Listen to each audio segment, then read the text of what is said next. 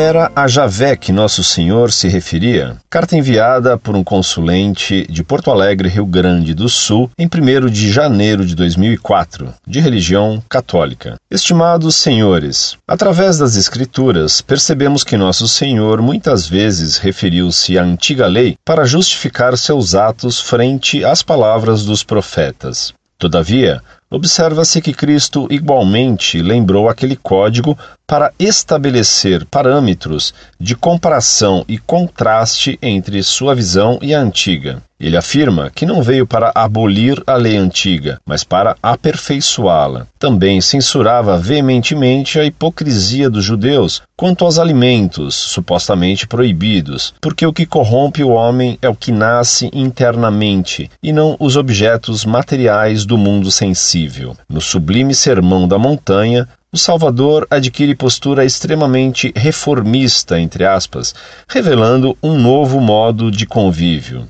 Além disso, parece-me que a concepção de Deus no Antigo Testamento é bastante diversa daquela apresentada por Jesus. Ao Javé vingativo e nacional dos judeus foi contraposto o Deus que perdoa e que é universal, expandindo a limitada e exclusivista visão de um povo eleito e etnicamente homogêneo. Cumpre assinalar que no instante do último suspiro de Jesus na cruz, o véu do templo foi rompido, fato que obviamente representa a ruptura com o passado. Amparados pela ótica da doutrina católica tradicional, até que ponto podemos sustentar esta divisão sem cairmos em cisma? Chega-se a questionar se o Deus cristão é o mesmo dos judeus do Antigo Testamento, haja vista ser inconcebível uma mutação de Deus, já que ele é em si é o motor imóvel e é dele o princípio criador de tudo.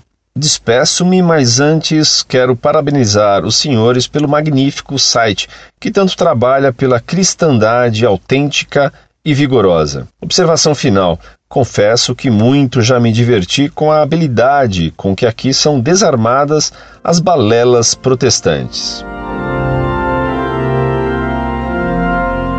Prezado, salve Maria. Muito obrigado por seu elogio ao site Monfort. Eu me alegro que você se tenha divertido com o esmagamento dos hereges. Porque está escrito no Antigo Testamento: o justo se alegrará na vingança de Deus. Letabitur justus cum videriti vindicta. Com o que concorda o que está escrito no Apocalipse. Até quando, Senhor, santo e verdadeiro, dilatas tu o fazer justiça e vingar o nosso sangue dos que habitam sobre a terra? Apocalipse capítulo 7, versículo 10. Antigo e Novo Testamento ensinam a mesma doutrina. O que o Antigo Testamento ensinou em forma velada pelo véu da profecia, o sol da justiça, Cristo, deixou bem claro no Novo Testamento, pois não pode haver contradição alguma entre o Novo e o Velho Testamento, obras do mesmo Deus, Pai de nosso Senhor Jesus Cristo, o Pai, Deus Santo, o Espírito Santo, o amor de Deus e verdadeiro o Filho, a verdade de Deus. São Boaventura pergunta: cito de cor as palavras dele sem consultar seu livro,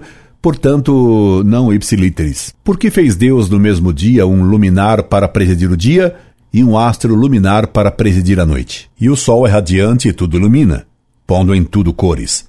Mas a luz da lua é misteriosa e difusa, e só deixa ver vultos, e em nada põe cor, mas a luz da lua vem do sol. E assim é que a luz do Antigo Testamento é difusa e misteriosa como a profecia, fazendo ver tudo de modo obscuro.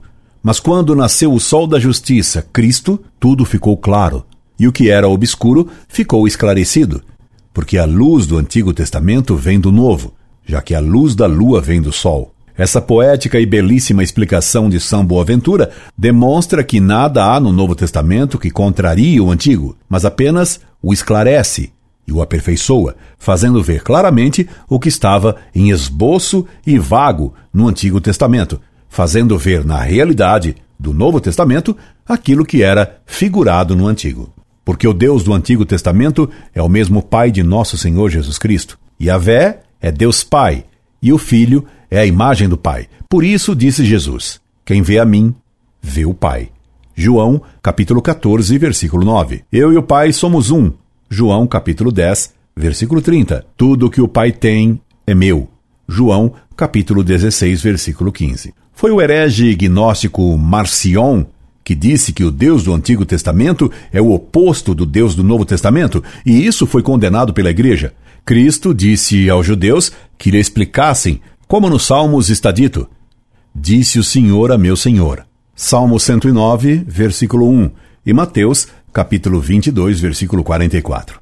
Portanto, o Senhor, Deus Pai, disse ao Senhor, Deus Filho, igual ao Pai foram os judeus que acusaram Cristo de ter uma concepção de Deus diferente daquela do Antigo Testamento. Mas Cristo lhes respondeu que o Deus do Antigo Testamento era seu Pai e que agia nele. O véu do templo se rasgou para significar que Deus abandonava o templo judeu e que não havia uma ruptura entre o Deus do Antigo Testamento e o Deus do Novo Testamento. Se houvesse ruptura entre o Deus do Antigo Testamento e o do Novo, quando Cristo morreu no Calvário, o Deus do templo, se fosse diferente de Cristo, alegrar-se-ia e não sairia do templo. Repito, a ruptura foi entre o Deus do Antigo Testamento, que é o mesmo Deus do Novo Testamento, e a sinagoga. Deus é imutável e por isso Cristo declarou que não tiraria nenhum jota da lei. Afirmar que há diferença entre o Deus do Velho Testamento e o do Novo Testamento não faz cair em cisma, faz cair em heresia pois é a gnose que afirma essa diferença. Espero que você tenha compreendido o que lhe expliquei, mas se lhe persistir alguma dúvida, escreva-me, porque é um erro muito grave pensar que o Deus do Novo Testamento é diferente do Deus do Antigo Testamento. Cristo veio revelar que o Deus do Antigo Testamento era uno em substância e era trino em pessoas. Por isso, ainda no Antigo Testamento, Isaías viu dois serafins cantarem: Santo, Santo, Santo é o Senhor Deus dos exércitos.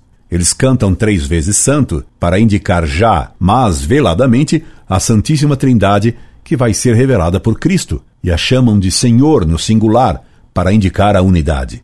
Também Abraão viu três anjos e o chamou de Senhor no singular. Portanto, o Deus Uno do Antigo Testamento é o mesmo Deus Trino do Novo Testamento. Incorde e sempre, Orlando Fedeli.